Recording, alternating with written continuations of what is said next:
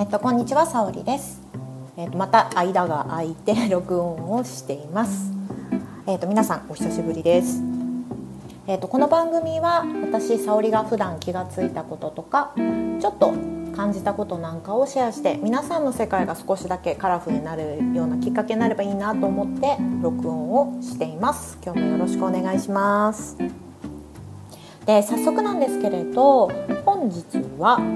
才能とホロスコープ占いについてお話しできればいいなと思っています。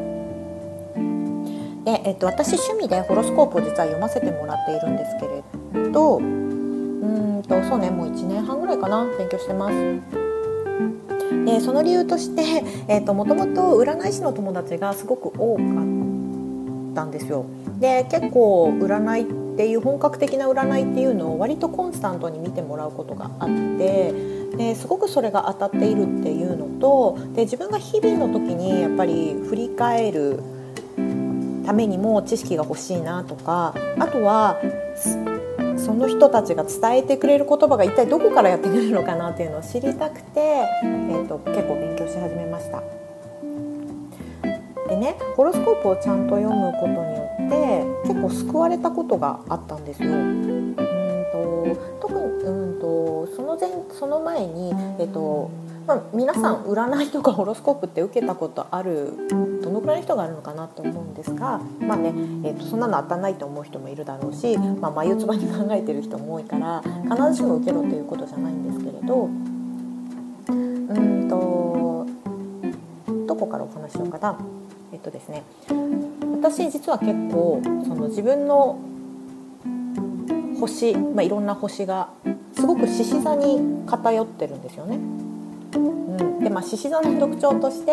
えっと、キングとか、まあ、華やかだとか、まあ、そういうキーワードが結構目立つ星ではあるんですけれど、えっと、その一方で実は私かなり腰が重い人間でしてなんか行動するのにかなり、うんと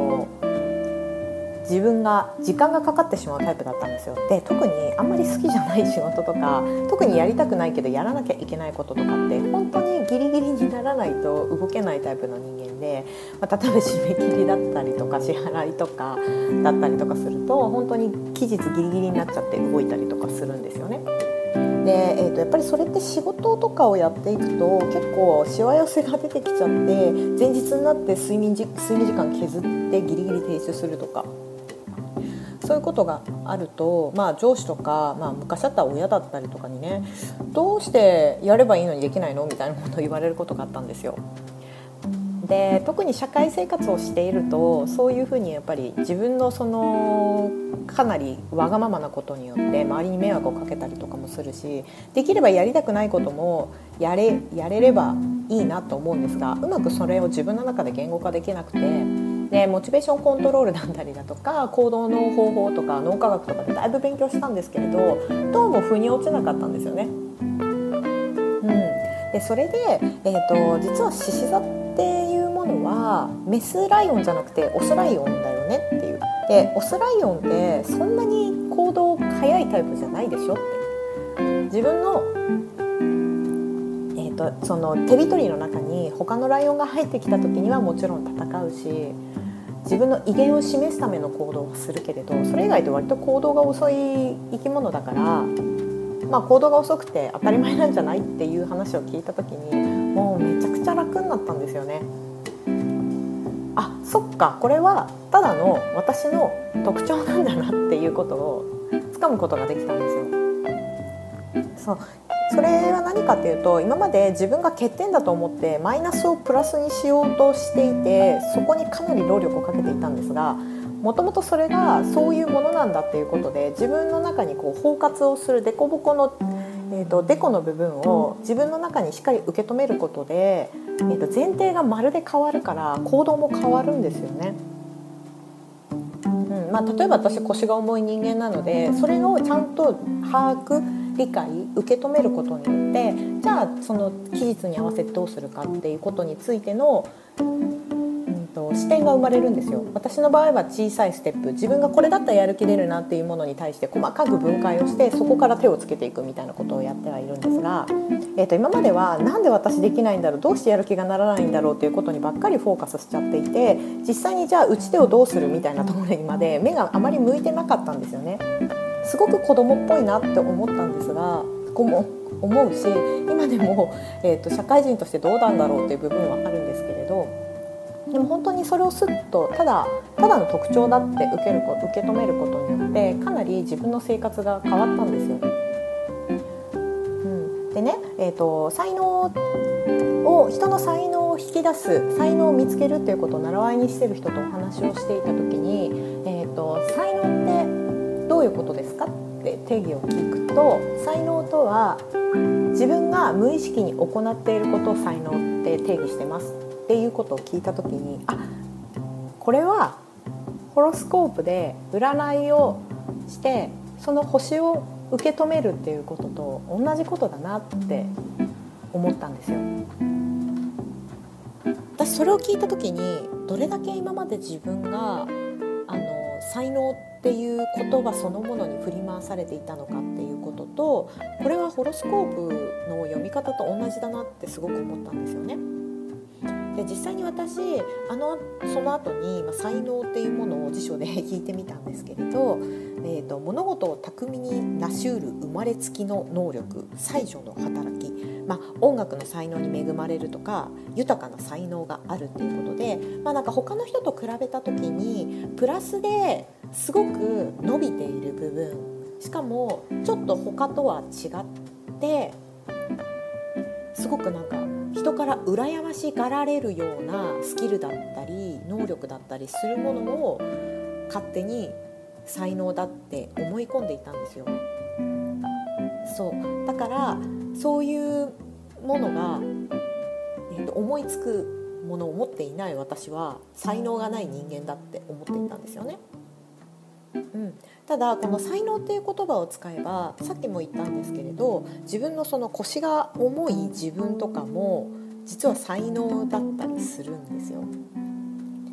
そう。要は自分のデコボコしているなっていうところ自分のデコボコしていたり、まあ、自分にとってそれがネネガティブだっていうことさえ、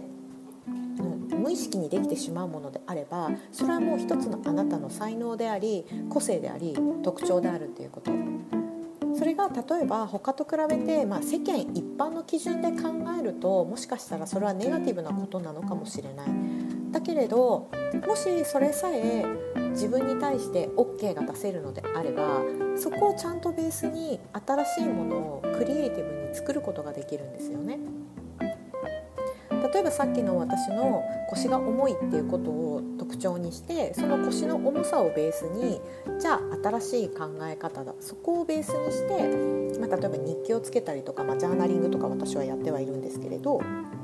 自分がどれだけ時間がかかるか測ったりとかね。そういう工夫をすることでその人自身の個性が生まれてその人の人生が歩いていけるんじゃないかなってで実際ホロスコープをあの何人かもちろん読ませていただいた時にもう本当に同じ人っていないんですよ。全く同じパターンっていうのはほとんどなくて、まあ、いるかもしれないんですがって考えた時にこんなにいろんなパターンがあるのであればそれは今の現代においてはもしかしたらマイナスなこともただの特徴なんだなっていう視点を持つことができたんですよね。ので是非皆さんも自分にとって自分が結構今まで学校行ったりとか社会に出た時において自分にとってそれはマイナスなことだなとかネガティブなことだなって考えたとしても実はそれがただの特徴才能だったりするのかもしれないですよねっていうお話。うん、それをどうやって解釈するかっていうのは結構ご自身にも委ねるところがあるんですけれど実はその特徴を今度ベースに新しい考え方をすればそれは社会にとってすごくプラスになるかもしれない意外とビジネスとかってそういうことから起きてるんじゃないかなとかあとアートとかもそうですよねそういう自分の苦手な部分を消化していくことで形にしていくことで自分の存在とか存在意義とか社会に対しての影響って生まれるんじゃないかなって思うんですよ。というところで皆さんが普段気にしていたりすることって何ですか？実はそれってちゃんと言語化してみるとただの才能もしくはホロスコープを見てみるとあなた自身の大切な特徴だったりするのかもしれないです。ぜひ占いを見てみる時とか自己分析をする時にはふと思い出してみてください。